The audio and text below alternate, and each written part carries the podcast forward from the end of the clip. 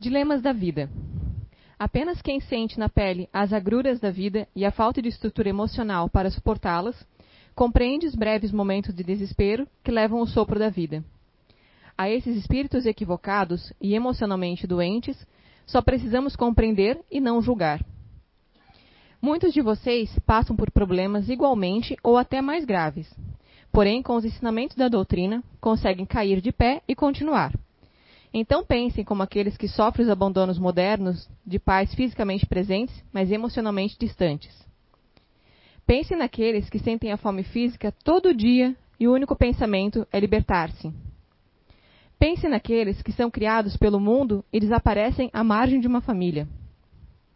Isto que citamos acontece aqui ao redor de vocês. Mas imaginem agora o que acontece ao redor do mundo. Onde há atenção, falta dela, aprisiona emocionalmente. Onde a aparência raquítica da fome apenas evidencia a violência do descaso com seus pares. Onde a escola da vida se encarrega de moldar um caráter sequioso de aprendizado e evolução, mas agora perdido em pensamentos absortos e degenerativos. São apenas alguns exemplos, mas também são dilemas que as vossas missões terrenas precisam dar atenção. O chamado a construirmos um mundo e uma humanidade melhor é nossa responsabilidade, e esta por si só já pesa fortemente em nosso íntimo. Vamos compreender aqueles que atentam ao sopro da vida e principalmente colocarmos nossos talentos à disposição da resolução desses dilemas. O primeiro passo para sair da letargia é o mais difícil, mas é o mais recompensador. Vós ainda sois gratos, sois a gota do oceano. Não desanimem, construam e progridam, progridam auxiliando esses pares. E não desanimem pelos que ficarem pelo caminho, cada qual o seu livre-arbítrio. Muito esforço. Psicografia recebida pelo médium Roberto Oliveira na reunião mediúnica da CEIU em 21 de julho de 2019. Obrigada, meninas. Boa noite a todos. Boa noite às pessoas que nos assistem pela internet.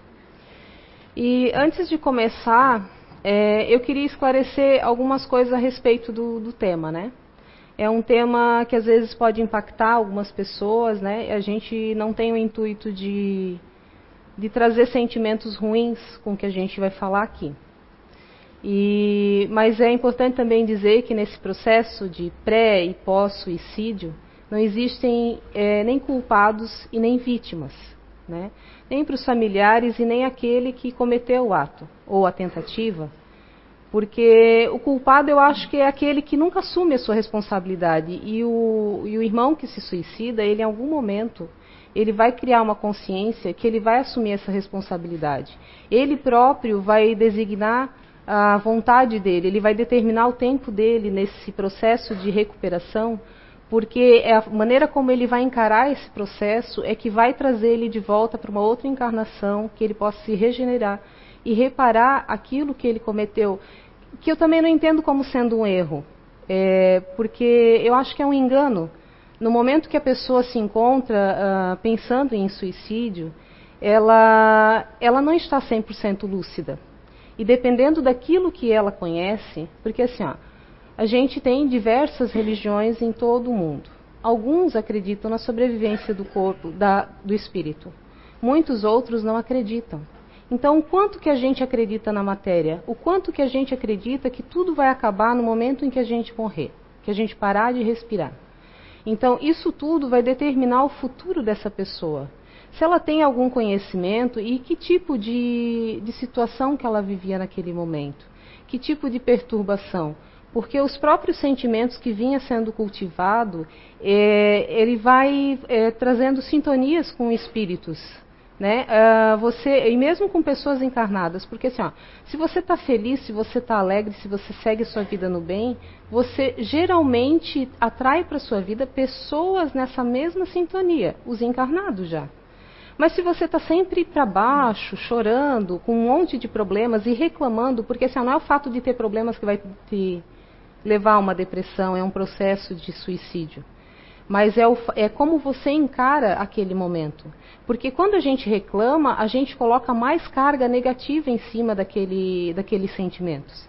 Então, assim, ó, aquele que enfrenta de uma outra maneira pensa: não, poxa, está acontecendo isso, mas eu quero eu quero que seja diferente, eu não quero que isso continue me atormentando.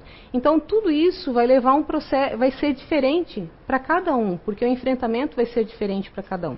Até porque nós somos diferentes. Nós temos alguns direitos iguais, mas nós somos únicos. A gente construiu uma história nas, durante as nossas encarnações, a gente construiu uma história única. Cada um tem um resgate diferente, porque agiu de maneira diferente, por razões diferentes foi intuído ou fez proposital ou tinha plena consciência. Então foi assim que a gente adquiriu as nossas provas dessa encarnação. A gente vem a várias e várias encarnações cometendo enganos, se atrapalhando, se afobando, se atropelando. Então a gente precisa continuar vindo para cá para passar por um processo que alguns vão saber lidar melhor e outros nem tanto. E ontem eu assisti a uma palestra do Rossenge que abordava mais ou menos o mesmo tema. E ele no início ele pediu e eu achei prudente que a gente é, se sinta assim e tente vibrar dessa maneira. O, aqui, durante as palestras, a gente também tem os espíritos desencarnados e muitos que vieram uh, trazidos pela espiritualidade que também são suicidas. Então, a gente pede para que se mante é, tentar manter uma vibração em favor deles e das pessoas que possam nos assistir, que tenham tido familiares nessa situação, ou com ideação, que estão é, em perigo iminente de que isso aconteça. Né? Que a gente mantenha a vibração, que a gente possa, sempre que a gente for orar, a gente coloque essas pessoas em nossos pensamentos, em nossas orações, porque é, o, é a primeira ajuda que a gente vai poder dar. Porque o processo que leva ao suicídio, ele não começa do dia para a noite e ele não cessa do dia para a noite. É, a gente pode, não sei se é bem o termo, mas assim, a gente poderia tratar como uma doença crônica. A doença crônica a gente não consegue a cura do dia para a noite. Leva tempo de tratamento, precisa dedicação para esse tratamento, porque se você não fizer e seguir esse tratamento, é, ele vai falhar. E você vai ter altos e baixos durante esse tratamento de. E mesmo fazendo esse esse tratamento de bons pensamentos. Eu não falo nem tratamento só medicamentoso, tá? Porque eu também não vejo ele como solução. Uh, porque às vezes as pessoas são. O, o, profissional ele não tem tempo de acompanhar esse, esse, esse paciente e ele chapa a pessoa de medicação. Só que aí o motivo que está levando a esse processo não está sendo tratado, não está sendo trabalhado. Então, quando a pessoa for tirada da medicação, ela vai continuar com a mesma coisa que estava antes, porque não foi trabalhado aquilo naquele processo. E não sei se por falha do sistema ou porque se fala pouco em suicídio, a gente é, tem uma falha na nossa saúde pública em relação ao que tem acontecido. Os números estão crescentes e, e assustadores. Assustadores porque se fala pouco. É, eu trabalho na área de saúde e falo para vocês que se fala pouco. É, falta de profissional, talvez, mas é como eu falo, é, pela falta de tempo, o que está se achando de solução?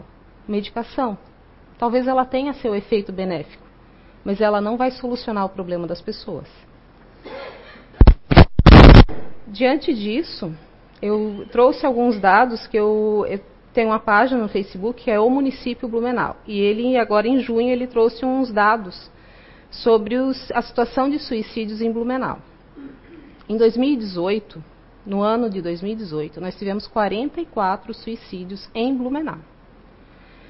É um aumento de 30% em relação a 2014. Nesse mesmo período, a gente só cresceu em população 5%. É alarmante esse, esse é, comparado esse número de 2018 comparado a Florianópolis, que foi 32, a população é muito maior. E Joinville foi 46, foi, foram dois a mais, mas em proporção de população é muito maior. Ah, então, assim, o número que teve Blumenau em 2018, ele representa 12,5 casos para cada 100 mil habitantes. A média nacional, que é um dado do Ministério da Saúde, é 5,6 casos para 100 mil. Então, nós temos mais que o dobro em Blumenau acontecendo proporcionalmente pela população, né, em vista da população. Neste ano, só de janeiro a maio, nós tivemos em Blumenau 17 suicídios. Tá? Segundo o IGP, o Instituto Geral de Perícias, né, que é o que atende, ele atende 12 municípios aqui na região. Então, as informações do IGP é que Blumenau detém 70% dos casos de suicídio. Talvez exista um problema regional. A gente não, não tem, a gente não sabe, porque a gente, inclusive, não se tem acesso a esses dados. Eu trabalho na área de saúde, não sabia. Eu percebo, porque onde eu o que eu trabalho, às vezes eu escuto um caso, eu escuto outro, tem pessoas conhecidas que tiveram casos na família. Mas essa proporção é, é bem grande, é bem preocupante. E nós todos temos responsabilidades em relação a isso. Porque a gente faz, ah, não, tem que cobrar da, do governo, da, da né, Secretaria de Saúde, tem que tomar uma providência tal. Mas às vezes a gente percebe algumas coisas e a gente também não dá atenção. às vezes uns posts no, nas redes sociais, aí a pessoa posta mais de um e mais de um, e às vezes referência, fazendo referência a mortes e, e de que quer morrer, de que não está satisfeito com a vida. E às vezes falta de a gente chamar, às vezes no privado e conversar com essa pessoa. A gente não precisa saber o que acontece com essa pessoa, porque às vezes é uma pessoa que não tem né, da nossa intimidade. Mas pedir para que ela procure alguém, que ela queira conversar, porque isso é importante. A pessoa, às vezes, no processo de de depressão e, e que tem essa vontade de não viver mais, às vezes ela não sabe nem relatar o que, que ela está sentindo. A dor dela é imensa, mas ela não sabe onde começou. E, e, aquilo, quando ela começa a demonstrar, às vezes aquela dor, ela já está sendo alimentada e já está ficando grande há meses. E como as pessoas agem diferente, algumas pessoas dentro de casa elas não dão sinais. Elas não dão sinais para ela pensar, ah, não posso preocupar minha mãe, não posso preocupar meu marido, não posso preocupar meu filho. E às vezes ela não fala. E, e às vezes essa pessoa tem mudança de comportamento, mas a gente também está ocupado. A gente também tem os nossos problemas. E aí eu falo também de colegas, às vezes no trabalho, às vezes pessoas sofrem assédio moral e a pessoa está se definhando e a gente não se dá conta. As doenças da alma, as doenças emocionais, elas são muito difíceis para a gente assumir. A gente tem um orgulho, muitas vezes, para assumir. E às vezes a gente está sofrendo com aquilo, mas ao mesmo tempo a gente acha que não vai ser compreendido. Mas aí eu também penso, eu, opinião minha, que a gente não é capaz de compreender a dor do outro. Porque quando não é a minha barriga que dói, eu não entendo qual é a dimensão e a intensidade da dor do outro. É difícil. Então, o que, que a gente pode fazer de repente para ajudar alguém nessa situação? Oração. Se a gente não tem uma palavra de consolo, se a gente não tem uma palavra que vá poder ajudar, pelo menos que a gente não se sinta capaz, a gente precisa pelo menos orar por aquela pessoa. E tem, a gente tem também, a gente está falando mais de suicídio direto, né? Que é a pessoa que busca o, o, um meio de acabar com a, com a própria vida. Mas a gente também tem o suicídio indireto ou inconsciente, né? Que são os vícios que a gente vai adquirindo durante a vida, durante a encarnação, e a gente não se dá conta que aquilo está contribuindo para que a gente passe menos dias aqui neste planeta. Então, a gente também vai ter uma, uma responsabilidade, uma coparticipação e também seremos cobrados. Todos, todos nós, teremos contas a prestar quando a gente desencarnar, seja qual for o motivo. Todos, porque a gente esconde alguns maus pensamentos da gente mesmo. A gente sabe que pensa, a gente sabe que faz, mas a gente tenta ocultar. Quando a gente desencarna, não tem nada que esconda. Assim como aqui a gente usa roupa para esconder as nossas partes íntimas, tá? É, a gente esconde também certos sentimentos, atitudes. Mas na espiritualidade não tem. A gente vai nu, vai nuzinho. Eles vão saber de tudo. Então a gente pode até tentar enganar, eles vão até se fazer de enganados, mas não tem como escapar. A, a diferença de, é, de sofrimento ou não sofrimento, ou de tempo de sofrimento nesse, na espiritualidade, na intermissão, é, depende muito da conduta, do que te levou àquele ato. Tem pessoas que sofrem obsessão. Não são todos os casos de suicídio que aconteceram por obsessão.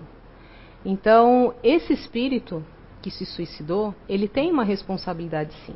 Só que vai ser atenuado, porque o, o, estado de perturbação em que ele se encontrava no momento que ele cometeu o ato era muito grande, ele não tinha como responder por si só. Claro, a gente não sabe o que aconteceu. Ele foi construindo aquela a, as encarnações. Talvez foi uma, uma obsessão de uma vida anterior, mas também a gente também faz, a gente também chama obsessor para gente quando a gente só cultiva pensamentos ruins. A gente, porque assim como eu falei que a gente atrai outros seres humanos, outros encarnados na mesma sintonia, a gente atrai os espíritos na mesma sintonia. E geralmente as pessoas em desgraça, elas não querem estar, não querem estar na, na desgraça sozinhas. Elas querem, às vezes elas não fazem nem assim, ah, não, eu vou desgraçar alguém porque eu estou. Não, às vezes elas não têm esse pensamento. Mas ela também não tem aquele sentimento de dizer, não, vou te ajudar porque eu não quero que tu passe pelo que eu passo. Entende? Então a gente tem que estar sempre atento. A melhor coisa é a gente não é, deixar de vigiar é orar e vigiar. Pedir a Deus proteção, mas vigiar também nossos pensamentos. Porque ele não adianta mandar a polícia para cuidar da gente e quando a polícia virar as costas, a gente chamar o bandido para brigar, né? Então, a gente tem que fazer a nossa parte. Pedir proteção, sim, mas fazer a nossa parte. Dos espíritos, né? Trouxe só duas questões, tem muitas questões que falam sobre suicídio. A questão 944. Ele pergunta, né? Kardec pergunta: Tem o homem o direito de dispor da sua vida? Não. Só a Deus assiste esse direito. O suicídio voluntário importa numa transgressão dessa lei. Então, o que me leva a pensar, né? O corpo não é nosso, ele foi emprestado. Porque como a gente foi um espírito bom em várias encarnações, a gente veio aqui passear e ganhou um corpo para dar uma passeada. É a mesma coisa que eu pegar o carro de alguém e destruir. O carro não é meu. Eu vou ter que repor, eu vou ter que ressarcir. Porque eu, eu agi contra algo que não era do meu domínio. O corpo não é nosso. Ele é um empréstimo. E a gente tem que cuidar dele. A gente tem que cuidar, e não só na questão de, ah, não, de eu não ir lá. Claro, não tem que se suicidar porque a gente precisa desse corpo e a gente precisa crescer. Só que também no sentido de eu estou fumando, eu fumo três carteiras, duas carteiras de cigarro por dia. O que, que eu estou fazendo com o corpo que eu recebi para combater os vícios, para me melhorar, para crescer, para evoluir? O nosso tempo de reencarnação aqui, as nossas vagas de reencarnação neste planeta, estão diminuindo, as pessoas estão tendo menos filhos, estamos ficando numa fila gigantesca. Então a gente tem que aproveitar mais do que nunca toda a oportunidade de crescimento, porque assim, a gente não vai resgatar tudo nessa, podem ter certeza disso. Talvez uns estejam já em fins de regeneração que já não vão precisar mais voltar para cá. Mas assim, a gente tem milênios de erros, né? De equívocos, de enganos. Então não vai ser em 60, 70 anos que a gente vai resolver tudinho. Até porque quando a gente vem, a gente traz até bem mais fortes todos os vícios anteriores e que por isso que a gente nasce criança para os pais ir moldando a gente, dando uma cortada para ver se a gente dá uma já chega na fase adulta com algum pelo menos alguma decência, né? A outra pergunta é a 957. Quais em geral com relação ao estado do espírito são as consequências do suicídio. Muito diversas são as consequências do suicídio. Há penas determinadas, há, não há penas determinadas. E em todos os casos, correspondem sempre às causas que o produziram. Há, porém, uma consequência que o suicida não pode escapar, que é o desapontamento. Mas a sorte não é a mesma para todas, depende das circunstâncias.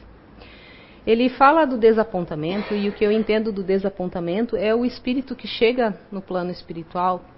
Primeiro que quando ele desencarna pelos toda a morte violenta, ele demora mais a esse desprendimento da matéria.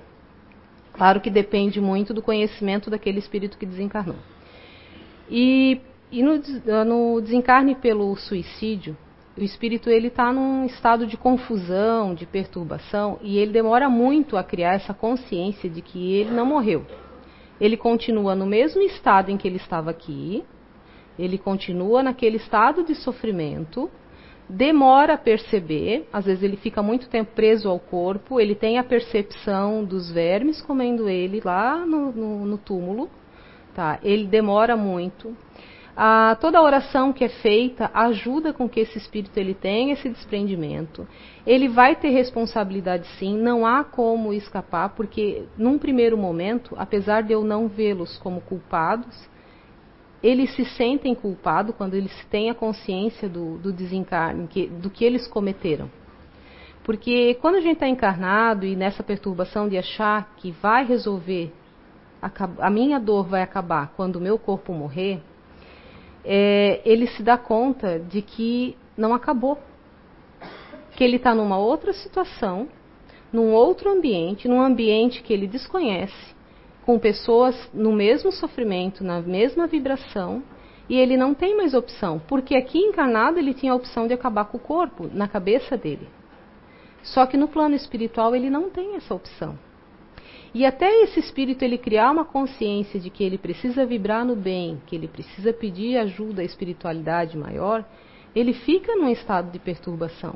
Não tem como ser diferente. A gente não tem como ser Tipo, eu vivi minha vida rasgando dinheiro.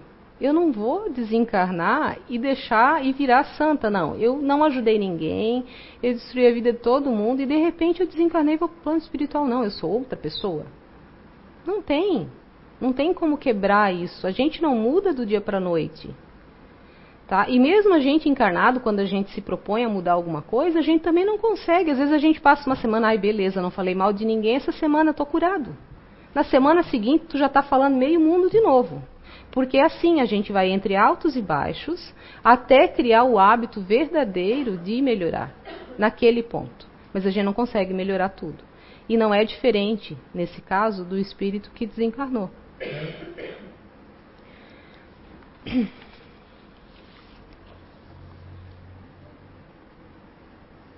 E assim, dessa forma, tudo que a gente vai é, pensando, agindo, fazendo aqui nesse plano, a gente vai plasmando um, um ambiente para a gente no, plano, no, no mundo espiritual. Então, assim, se a gente teve ações boas, tentou praticar o bem, é, isso tudo é como se a gente estivesse construindo uma casinha lá no plano espiritual. Quando a gente vai praticando bem, tentando, se esforçando, a gente, que nem eu falo, a gente não vai sair daqui é, tendo uma mansão lá, por mais que a gente se esforce. Mas talvez a gente tenha um lugarzinho mais decente. E, e dessa forma a gente vai construindo esse ambiente para a gente. A gente não tem. É, é que nem quando você quer construir uma casa aqui. Você vai procurar um terreno bom, você vai pôr alicerces fortes para que a tua casa não caia. Então não adianta eu pegar, ah, eu vou lá, eu subo o morro, eu levo cesta básica, eu levo roupa e nananã, mas eu passo a perna no meu colega do trabalho. Quando eu só estou esperando um erro dele para. Então, assim, aí você está construindo um casarão, só que sem base. A casa não vai durar. E a gente é. Nós somos responsáveis pelo nosso destino, pelo nosso futuro. É, o que a gente vai fazendo aqui, é, no dia de hoje, no dia a dia, a gente está construindo o nosso futuro, seja aqui, seja no plano espiritual. E frases como, tipo, a gente colhe aquilo que planta, é, acaba sendo banal porque a gente ouve muito, né? Mas eu, eu fiquei pensando esses dias, como ela é verdadeira? Não existe como é, eu plantar aipim e nascer cenoura. Não existe. E às vezes eu não vou ter nem o merecimento. Se eu plantar 10 pés de aipim, talvez eu não tenha nem o merecimento que eles nasçam os 10. Talvez nasça 5 pelo esforço de eu ter cuidado deles. Então, não tem fórmula mágica. A gente não muda de um estado para outro e as coisas se solucionam. A gente precisa passar pelo que a gente passa aqui. a gente só muitas vezes a gente tem que parar e pensar no que, que a gente pode fazer para agir diferente diante das situações, uma vez que do jeito que a gente está agindo não está melhorando, não está resolvendo, é difícil. Tem situações, tem pessoas que estão sofrendo muito e o sofrimento, apesar de para a gente, que a gente tem uma outra visão, a gente achar que aquilo não é motivo, porque é o que acontece, é, aquela pessoa ela tem um sofrimento real para ela mesma. Então, ela não vê solução. É, vai ser difícil ela dar o primeiro passo, vai ser difícil. O que, que a gente pode fazer? Mantê-la em oração, ficar do lado dela, falar sobre as coisas que estão afligindo e falar quais, sobre quais os sentimentos dela. E se ela quiser falar sobre suicídio, pois que falamos, falemos de suicídio com ela. Porque eu fui no site do CVV, que é o Centro de Valorização à Vida, e eu achei bem legal o trabalho deles. Embora que às vezes eu fico pensando que a pessoa, às vezes, ela está tão transtornada que ela não vai pegar o telefone e ligar. Eu não, eu não, não fiz contato com eles para buscar mais informações. Mas no site eles têm informações para todo o público. Eles têm um panfleto para profissionais de saúde, para como eles podem lidar com pessoas com ideação suicídio ou risco de ou com risco ou com comportamento que talvez é, denuncie essa vontade. É, eles têm para o público em geral. E eles também eles dão é, curso, capacitação para as pessoas que queiram ser voluntárias no CVV ou que, que realmente queiram aprender mais, até às vezes para lidar com pessoas que estão à sua volta. Deixa eu só me achar aqui. Ah, tá. Então ele eh, eles trazem para a gente né, algumas verdades sobre o suicídio. Que no caso é, em geral, os suicídios são premeditados e as pessoas dão sinais de suas intenções. Reconhecer os sinais de alerta e oferecer apoio ajudam a prevenir o suicídio. A expressão do desejo suicida nunca deve ser interpretada como simples ameaça ou chantagem emocional. Perguntar sobre a intenção de suicídio não aumenta nas pessoas o desejo de cometer o suicídio. Nem todos os suicídios estão associados a outros casos de suicídio na família. Essa questão de achar que é chantagem emocional, gente, eu já errei muito também achando que era isso, tá? Eu trabalho na área de saúde já tem 17 anos é, eu já tive casos de depressão na família, eu já achei que a pessoa fazia um pouco mais do que era ou que não saía daquela situação porque não queria. Foi um período bem difícil porque eu também não me conformava de não conseguir compreender alguém com depressão. Tá. É, eu achava que a pessoa que queria se suicidar não falava que queria se suicidar e ela muitas vezes ela fala e fala abertamente e a gente acha que não, que não é e que, e que não vai ser porque está avisando. E a gente vê que tem se enganado com isso. Às vezes a pessoa pode até iniciar um processo, uma primeira tentativa porque ela até quer chamar atenção. Pode até ser, mas aí a gente já vê o nível de, de perturbação, de situação que essa pessoa se encontra a ponto de achar que tentando um suicídio ela está chamando atenção, ela já não está bem. Né? E às vezes eu acho que nessa tentativa, e aí tipo ela viu que ali chamou um pouquinho, ela tenta de novo para chamar mais um pouquinho. Só que chega um momento que ela consegue. E às vezes não era bem isso que ela queria. Mas ela não estava bem. Entende? Ela não ela não estava bem, ela não pode ser punida, não pode ser condenada, não pela gente, porque a, própria consciência desse espírito vai cobrar dele. A própria consciência de ter infringido uma lei, e é uma lei divina, vai cobrar isso dele. Então a gente não precisa apontar o dedo, nem para aquele que fez, nem para aquele que tentou, porque a gente tem que começar a ver que a gente não é capaz nem de entender uma dor de cabeça do, do, do colega. Quanto mais uma dor que é uma dor na alma. É impossível de entender, a gente não sabe que, que histórias tem aquela pessoa. A gente pode não entender, tá? Mas a gente tem a obrigação de respeitar a gente tem a obrigação de compreender, a gente tem a obrigação de oferecer ajuda. Assim como o suicida ele é responsável pelo ato que ele cometeu, a gente é corresponsável quando a gente se omite, quando a gente deixa de enxergar a dor no irmão. Site também traz os sinais de alerta. E, e, assim, os sinais de alerta eles colocam que não devem ser considerados isoladamente, porque o suicida ele não traz um único, um, um único alerta, né? Então, assim, um aparecimento ou agravamento de problemas de conduta ou manifestações verbais por pelo menos duas semanas, né? Eles devem ser levados em consideração. Então, alguma ideação, alguma coisa que está muito falando muito naquela semana e vai e continua e não sai daquilo, às vezes são os sinais que a gente tem que ficar mais atento. Às vezes procurar não deixar a pessoa sozinha e às vezes perguntar mesmo, e aí, o que, o que, que daqui para onde que tu pensa ir? Está pensando em suicídio? Às vezes a gente tem que, que abordar e ser mais incisivo, porque se a gente tiver conhecimento, talvez a gente vá saber melhor para onde ir. É, é, esses indicadores não devem ser interpretados como ameaças nem como chantagem emocional, mas sim como avisos de alerta para um risco real. Por isso é muito importante ser compreensivo, além de estar disposto a conversar e escutar a pessoa sobre o porquê de tal comportamento, criando um ambiente tranquilo sem julgar a pessoa afetada.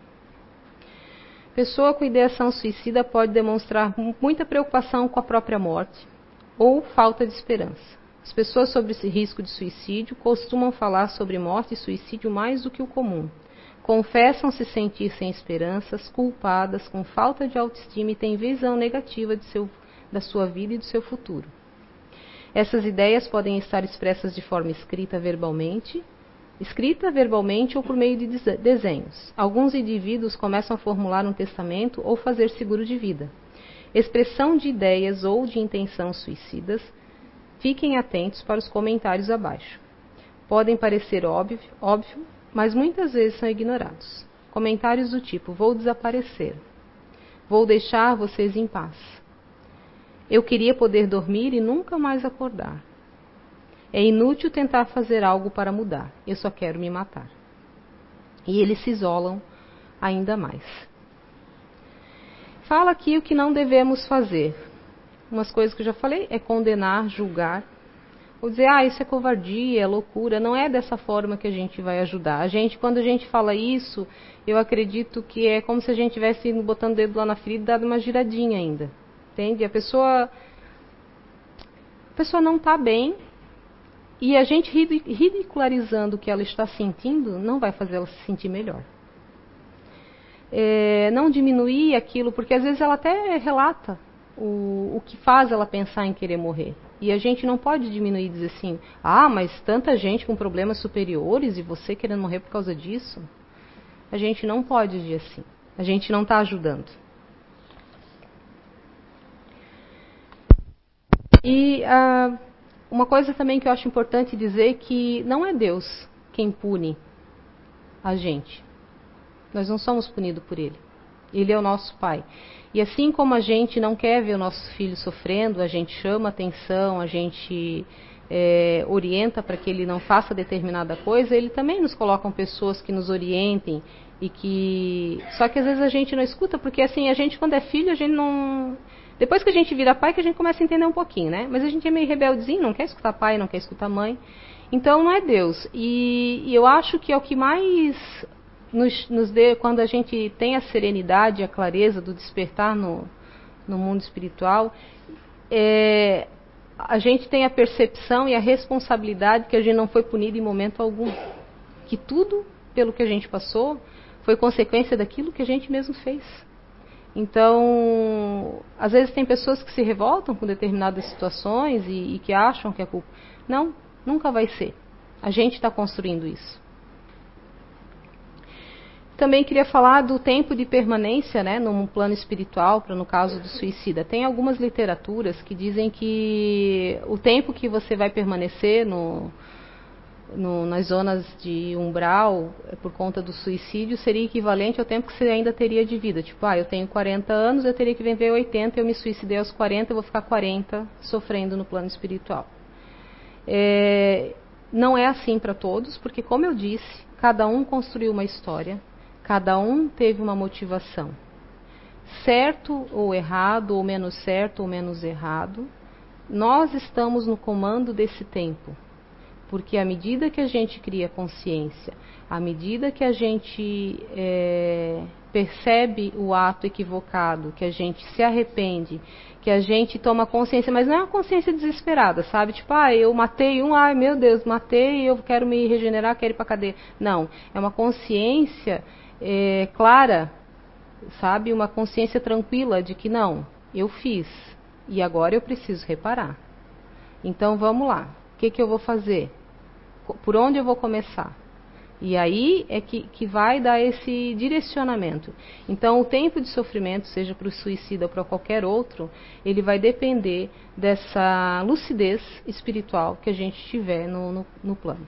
Claro que toda oração que puder ser feita em benefício desses irmãos, porque eles se encontram em maior sofrimento do que todos nós, tanto os familiares como as pessoas que estão nessa situação, toda a oração, seja de quem for, ela vai ser benéfica e vai auxiliar esse irmão. Então, diante disso tudo, a lei de reação e reação é a mais justa de todas. Eu fiz e eu vou responder pelo que eu fiz. A gente é responsável pelas nossas ações e a gente vai colher exatamente aquilo que a gente plantar. Não é Deus quem pune, a punição vem da lucidez espiritual. E aí eu tenho uma frase do Pablo Neruda que eu foi o Zé que enviou no grupo e eu achei assim, quando eu vi eu já catei e salvei para eu não esquecer porque eu achei muito assim verdadeira para o que a gente veio falar. Você é livre para fazer suas escolhas, mas é prisioneiro das consequências. Então era isso que eu tinha para falar para vocês. Muito obrigada pela atenção, obrigada pelas pessoal da casa que me ajudou, né, de alguma forma. Alguns nem sabem que ajudaram, mas ajudaram.